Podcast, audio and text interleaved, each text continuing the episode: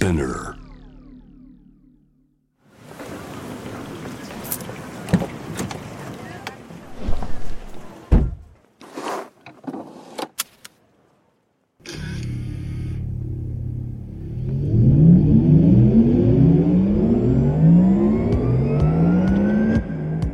人生の中で絶対に叶えたい夢のリスト Bucket List ポルシェの創始者フェリー・ポルシェから脈々引き継がれる夢を追い現実にする勇気。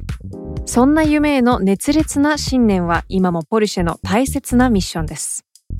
Driven by Dreams 夢を追いかけることで道を切り開き続ける方を様々な業界からお迎えしこれまでに叶えてきた夢の数々そしてこれから叶えていきたい目標や夢について伺っていきます。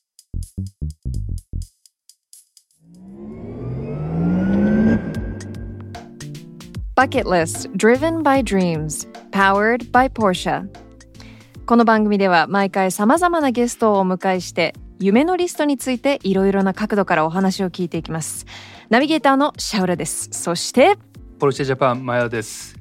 前田さんよろしくお願いします。よろしくお願いします元気ですか？もう元気ですね。あいろいろとね、ええ私たちもなんか共通の友達がいたりとか、はいはい。なんか世間狭い感じがしますね。意外と本。当ですよまさかあんな形で前田さんとつながりが生まれるとは思ってなかった そうでですすね。はい。嬉しいですね嬉しいですね。今日もよろしくお願いしますよろしくお願いしさあ前田さん今日のゲスト素晴らしいですよプロ 3x3 プレイヤーの落合智也さんですよろしくお願いしますよろしくお願いします。します。落合さん今日残念ながらリモートなんですけどはい。どうですか？このリモートセットアップアットポルシェいやー、リモートだとちょっと、あの、変な感じしますよね。しますよねはい。ただ、あの、いつも以上にちょっとエナジー出して、声張り上げていきたいと思います。ありがとうございます。じゃあもう3人ともハイエナジーで行きましょ 行きましょう。ぜひぜひ。う。よろしくお願いします。お願いします。さあ落合さん、あのまあバスケットボールのプロ選手っていうことなんですけど、もちろんオリンピックにもしあの出たりとか、あのいろんな活動をされてるんですね。5人制バスケットボール、そして 3x3 バスケットボール。はい。そうですね。そして今回、まあ、ポルシェとのつながりっていうのもあるんですよね。これ、Unstoppable っていう動画にも出演されているっていう。はい。そうですね。あのーちょうど去年ですね、9月、まあ夏の大会、プレミアっていう 3x3 の日本国内のプロリーグがあるんですけど、あの、ポルシェさんがそのスポンサードをしてくれて、で、まあそういった縁もあって、あの、体感の動画に自分も出してもらって、素晴らしい動画を作ってもらったので、僕としてもすごくいい思い出ですね。うーイエーこれ見ましたよ。もうかっこいいです。どうでした？前田さん。あめちゃくちゃかっこよかったですよ。あのタイカンのクロスツーリズモっていうちょっとあのワゴンタイプの,、ねはい。あの EV のワゴンの車なんですけど、まあなんかなんですかねこのスポーツとかあのアクティビティとかそういうのにフォーカスした車なんでもうバッチリでしたね。うーん、音楽もいいし、ライティングもいいし、車もかっこいいし、落合さんもかっこいい。もう最高じゃないですか。いや、あの撮影は自分自身もすごい上がりましたね。めちゃくちゃいい作品が撮れたなと思って、自分でも手応えありました。ありがとうございました、本当に。うんすごいあのいいムービーですよね。ひと一つだけ僕ね、はいあれすごく思ったんですけど超かっこいいんですけど、はい。落合さんあれですよね身長195ぐらいあるんですよね。195センチあります。そうですよね。そのキービジュアルが落合さんが車の前に立ってるんですけど、体感のクロスツーリズムすごいでかいんですよ。はい。なんか落合さんが立つとすごい車ちっちゃくちっちゃく見えちゃう。そうか。体感結構ね大きいから、まあ逆にいい効果だなみたいな。すごいあのか？っこよかったですよ。全然大丈夫ですよ。あのいい効果だっいたらよかつもと、ったんですけど。え小顔効果。そうか、195センチ、日本ではなかなかいないですよね。なかなかいないですね。なんで、まあ普通に街とかで歩いてたら結構巨人扱いされますよね。でも確かになんか友達との打ち合わせ、待ち合わせとか、すぐ、すぐ見つけられますね。あいたみたいな。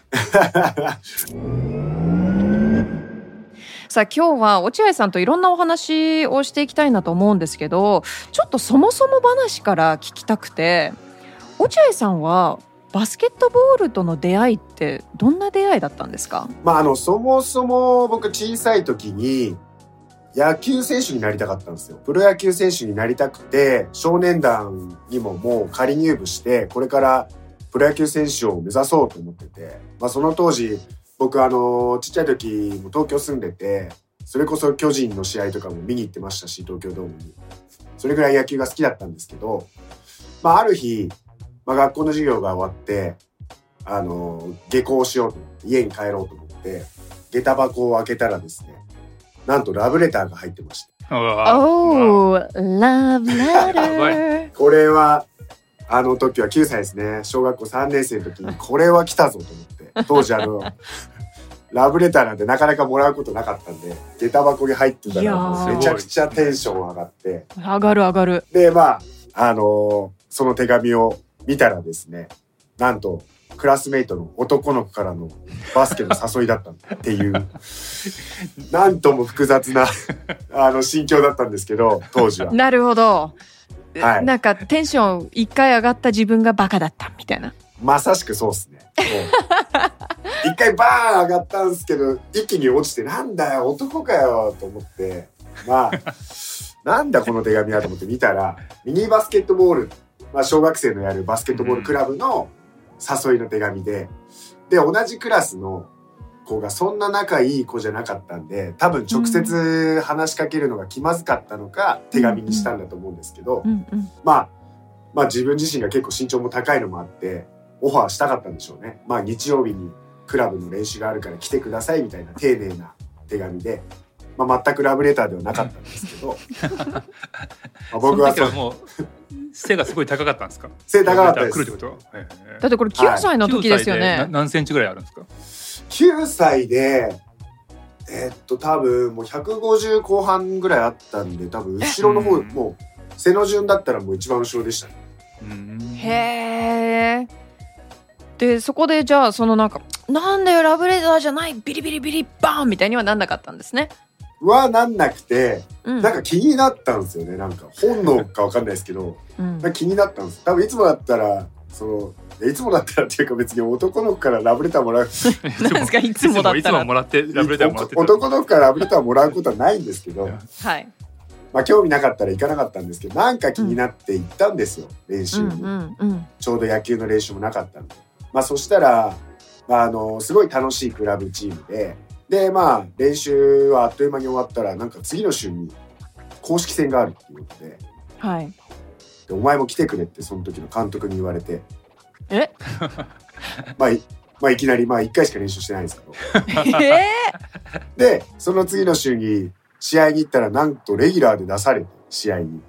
ー、えそれってはい。どえどう感じてます？やっぱりその1回の練習でやっぱりすごい上手かったのか、もうある意味ちょっと身長だけで 選ばれてるみたいな。いや、これ完全に身長だけですね。しかもなんか、人も少ないんですよ。もう、そのチームの。だから、もう僕が上手いとか才能があるとかじゃなくて、でかいからとりあえず戦力にしとけみたいな感覚で、レギュラーになって、試合に出たんですけど、たまたま僕のデビュー戦がその地区の一番強いチームで、おおー。その試合128対6とかで負けたんです もう、このスコア、えーバスケで言ったらもう大敗中の大敗です。ボッコボコにされて負けたんですけど、まあそのうちの6点のうちの2点を僕が奇跡的に点を取ることができて、なるほど。そうなんですよね。そのシュートの感覚っていうのはすごい忘れられなかったし、何よりもそんな大敗したのがすごい悔しくて、うん。これはバスケやるしかねえなっていうのがバスケットボールのきっかけっていうか、自分が始めたきっかけです。うわあそうなんだでもそれで言うとある意味ちょっとなんか運命的な出会いですよねだってそのボーイからのラブレターがなかったらはい。バスケ始めてないだろうし、はい。でそこでもう身長だけで選ばれてなければそのシュートの感覚とかの自分が好きっていう情熱も生まれてなかったし。そうなんですよ。だから僕はこれに関してはかなり深いエピソードがあるなっていうのが思ってて、当時のクラスメイトのの熊井くんって言うんですけど、熊井くん。熊井さん。熊井には今でも感謝してますね。ありがとう、あの時、ラブレターくれてっつって。いやー本当そうですよね。でもなんかそれを聞いてると本当にあの誘われたものは一回はとりあえずやってみる大切さっていうのは感じますよね。いやーもうバンバンやった方がいいっすね。こうきっかけにもなるんで、うん。一回やってみるっていうのは本当に大事だなっていうのは今でも思いますね。うーんでなんかあの落合さん大学卒業後は、まあ、一旦バスケットボールから離れたんですよね。そうなんですよ。まあっていうのは、まあそのバスケットボールを始めて、そっからずっともう、それまでやってた水泳とか習字とかも全部やめて、もうえちょっと待ってください習い事をめちゃくちゃやってたんですね。めちゃめちゃやってたんですよ。水泳と習、習字、はい水泳、はいその前は野球、はい。でもぜ、あとなんかやってたんでいやすか、それ以外はもうやってないです。野球をやる、はいはい。やり始めようとして、で、水泳はやってて、習字もやってたんですけど、うんバスケが好きすぎて、うんまあバスケ一本にする、するんですよ。はい。うん。で、まあ、そっからもうバスケットボール漬けでずーっとやってきて、まあ、で中学校は普通に家の近くの中学校に進学したんですけど高校大学はバスケットボール推薦であのうん入学してるので、へえ。なのでまああの、まあ、いわゆるエリートコースじゃないけどまあ、うん。本当全国の常連校に高校も大学も入れて、うん。でずーっとやってきたんですねバスケットボールをひたすら。うんでそんな時にじゃあ大学卒業するってなった時に、まあ、プロチームからもオファーいただきましたしいわゆる実業団、仕事しながらバスケットボールを続けるみたいな会社からもオファーもらってあのーいろんな選択肢があったんですけどやっぱりどこか自分の中でなんかやらされてるか感っていうか、まあ、ずーっと部活で。うんずーっとバスケットボールを続けてきたんで、まあ、どこか自分の中でバスケへの情熱っていうのが冷めてしまって、まあ、このままやって続けていてもプロに行っても多分1年でカットされてクビになっちゃうだろうなとかも考えたりとかモチベーションがなくなくなってしまって、まあ、そこで大学を卒業して一旦こうその時はもうバスケットボールをやめようと思って一回離れてですね。えそのやらされてる感っていうのはどういうとこから来てたと思います？うーん、まあ、やっぱりこう部活って、まあ、僕がいた高校とか大学、まあ、大学はそんなでしたけど高校とかかなり厳しかったんで規律も。うん。もう休みもなく3年間もうバスケットボールに全てを捧げましたしそういったところからのやっぱりどこが自分が好きでやっていたのかなみたいなあの気持ちにもなってしまったと思うんですよ。うんでやっぱ自分がバスケットボールしか知らなかったからそれ以外の世界も見てみたいなっていう気持ちももう一つ芽生えたんですね。うんこのままでいいのかなこの人生みたいな。うんまあ、あの若者ながらこう悩んだりしてた時期だなっていうのは今思うと思ってて、うんでも普通そこで、まあ、バシッとあのバスケを辞めた後に大学卒業するとやっぱり就職活動とかってそういうのもあるじゃないですか。はい。でそこからモデルを選ばれたっていうのがドラスティックっていうか。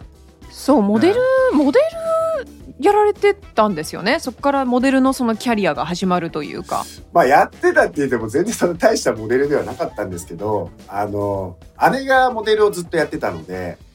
あで姉のモデルやってる姿をちっちゃい時からずっと見てたんですね。あうん。でやっぱどこかこう華やかな世界に憧れてたっていうのもありますしこう姉が雑誌に出たりとかしてテレビ出たりとかそういうので、まあ、単純にそういうのに憧れてたっていうのが、まあ、身近にあったっていうのが自分の中であったんで。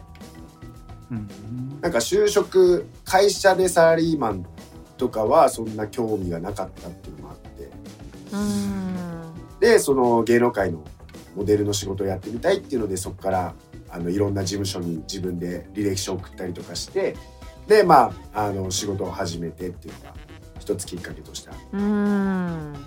でどうでした？モデルを始めると、まあ、はい。意外といろんな違う本当に多分世界が全く違うと思うんですけど。はい。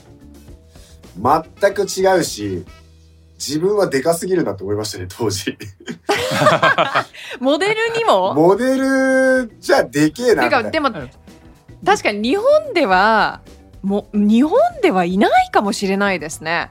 なんか多分海外とかのあのランウェイモデルさんとかになると落合さんぐらいの身長いるのかな？いると思うけど筋肉もすいごいついてるんですよね。だからそれがなんかあのすごいなと思いつつ、ね、そうなんですよ。あの、ガタイも良かったんで、結構体重を落としたんですけど、ううん。ん、やっぱ骨格がしっかりしちゃってるんで、うん、うん。服とかもやっぱちっちゃいですし、着れないですし、うんうん。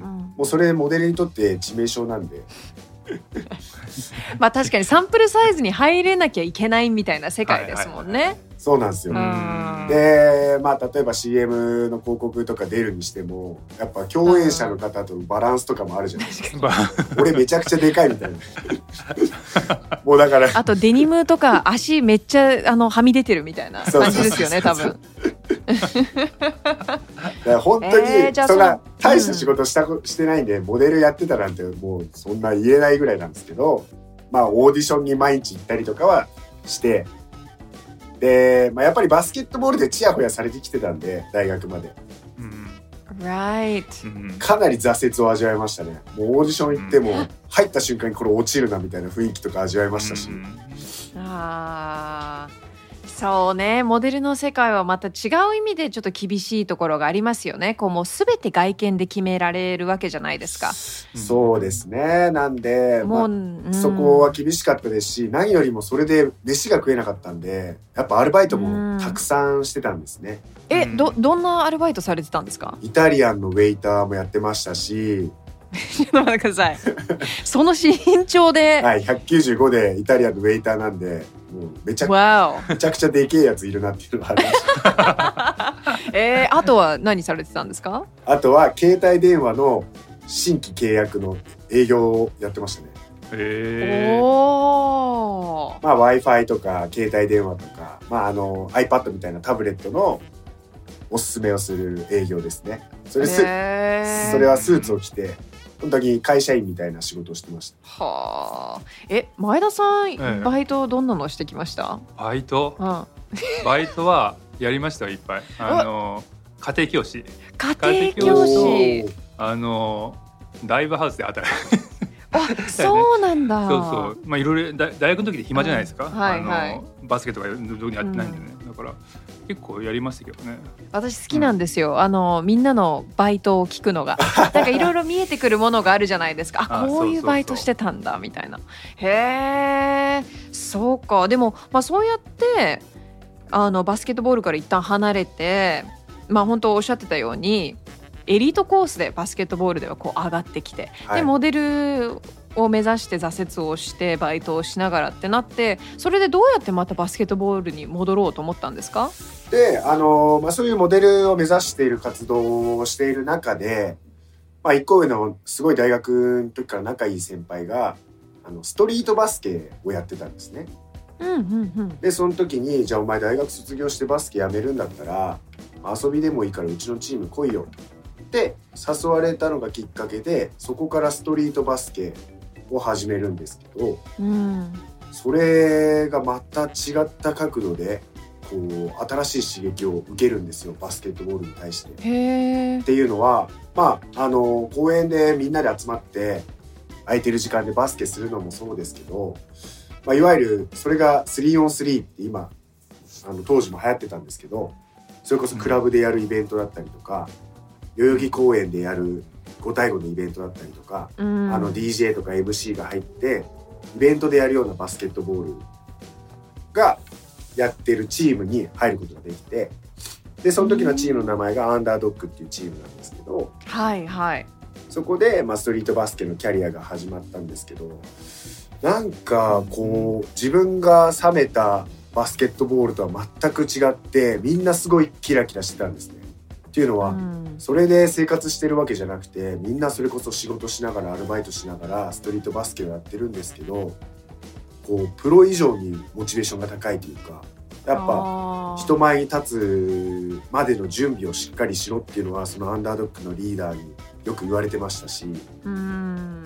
お金もらってなくても人前に立つ準備をしっかりして素晴らしいパフォーマンスを見せることがそのストリートボーラーの役目だっていうのもそこで教わりましたし。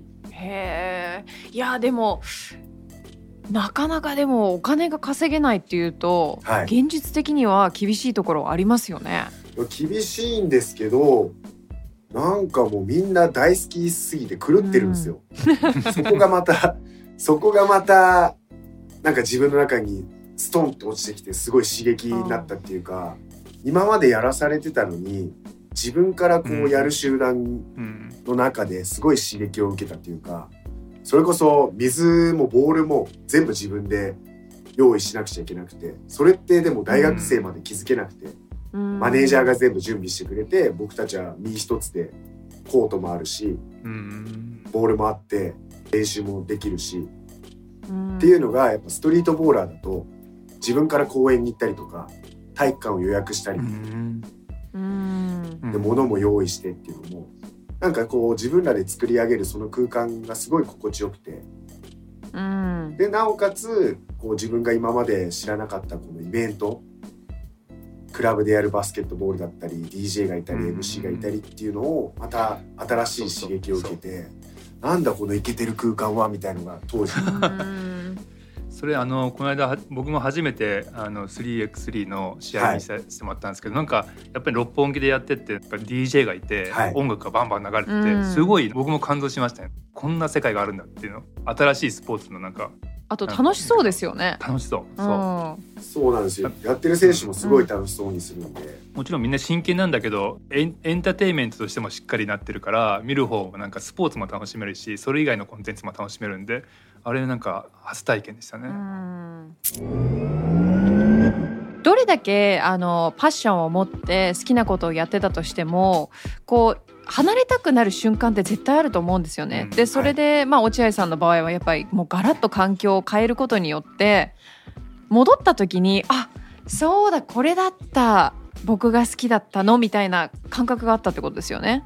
そうですね。もう根本的にこうバスケットボールは好きでずっとやってきてたんでうん。それを全然違う知らない世界のバスケットボールの刺激を受けてまたこうバスケットボールにへの情熱が再燃するっていうかうん。そこはそういうことだと思う。えー、でそこからじゃあどどういう道のりを歩んでったんですか？じゃあそこでまたパッションが生まれてモチベーションも出てきてよしやるぞっていう体制に入ったってことですよね？それでその 3on3 をずっと国内でやってたんですけどあの同時にその 3on3 を競技にしようっていうのが国際バスケットボール連盟が発表してうんそれが今でいう 3x3 っていう、まあ、オリンピックの種目になった競技なんですけどうん。で遊びを競技にしようっていう流れが僕が始めた今から11年前ぐらいですね。223歳なんで。あのその時にそういう流れになっている時に自分も 3x3 を始めて。うん、でそうなると海外の大会に参加することになるんですよ。おー。で一気に舞台が変わったってことですね。そうなんですよで大学まで海外に行ったことがなかったので、うんバスケットボールで試合をするっていうので。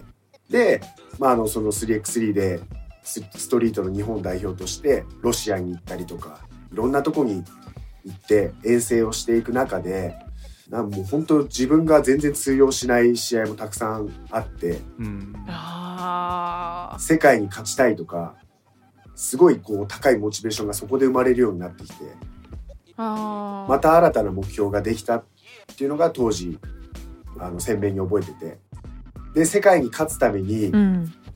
やっぱバイトしながらモデルを目指しながらやってると全くこう自分の中で成長できないなと思ったので25歳の時にプロのトライアウトのテストを受けたんですよ。うん。ほもう自分の生活を100%バスケットボールに注ぎたいと思って。ううん。で25歳でトライアウトのテストを受けた結果プロチームに合格することができてでそれは5人制のチームでその今でいう越谷アルファーズっていう B リーグのチームに所属してるんですけどうん。今のチームに25歳の時に受かってですね始まることになるんですけども入る時の条件としてその3人制の 3x3 もう同時に並行してやらせてくれ世界に挑戦させてくれっていう条件でプロ選手になることができて。はあ、えそれってちなみに珍しいんですか？やっぱり両方やるっていうのは基本的にもうどっちかで皆さん選んでるってことなんですか？もう基本的にその5人制の 5on5 のプロ選手になる選手はなかなか 3x3 って参議院制のバスケはやりません。っへえそうなんだ。ていうのはやっぱり5人制の選手がやりたくても、クラブがスケジュールがかぶってきたりとか例えば参議院制で怪我をしたりとかするリスクがあるので、うんどうしてもそこの制限がかかってきてしまうんですよ。うん。なんであんまりこう日本のクラブはおすすめしてないというかそういう風潮はあるんで。へうん。でも自分の中でやっぱりこの 3x3 で世界一を目指してる部分もあったし、えうん。まあ、それに向けてバイトも辞めたくてただバスケットボールで飯を食ってトレーニングとか練習とか100%そこの環境に身を置きたいと思ったので、まあ、両方やらせてもらってで、まあ、そうすることによって1年間ずーっとバスケットボールをやることになるんですけどはいはい。あの基本的に3人制は夏やって5人制は冬やるんでもう5人制が終わったらうん。3人制うん。3人制が終わったら5人制っていうので、まあ、シーズンオフはないんですけど、まあ、自分の中ではこうこれがもう 3x3 で世界一になるための方法だと思ってうん。25歳でテストを受けたら受かってプロになれたのうで、ん。わーお。でもあの一つ私ちょっと恥ずかしいんですけど 3x3 なんですね。一応あの名前がコロコロ変わってるんで。OK さっき私確実に 3x3 って言ったんですけど。僕もね最近までそう思ってました。そう 3x3 じゃない。3x3 なんです確かに 3x3 3x3 の方がかっこいいもんねそう。It's not 3x3 3x3 面積みたいな。本当に面積みたいになっちゃいますもんね。はい。あのでもなるほなどるほど。そうです。じゃあ今は 3x3 で合ってるんですね。今合ってます。それが正解の。ちょうん。ちょっと前まで 3x3 でしたけどね。ああそうなんだ。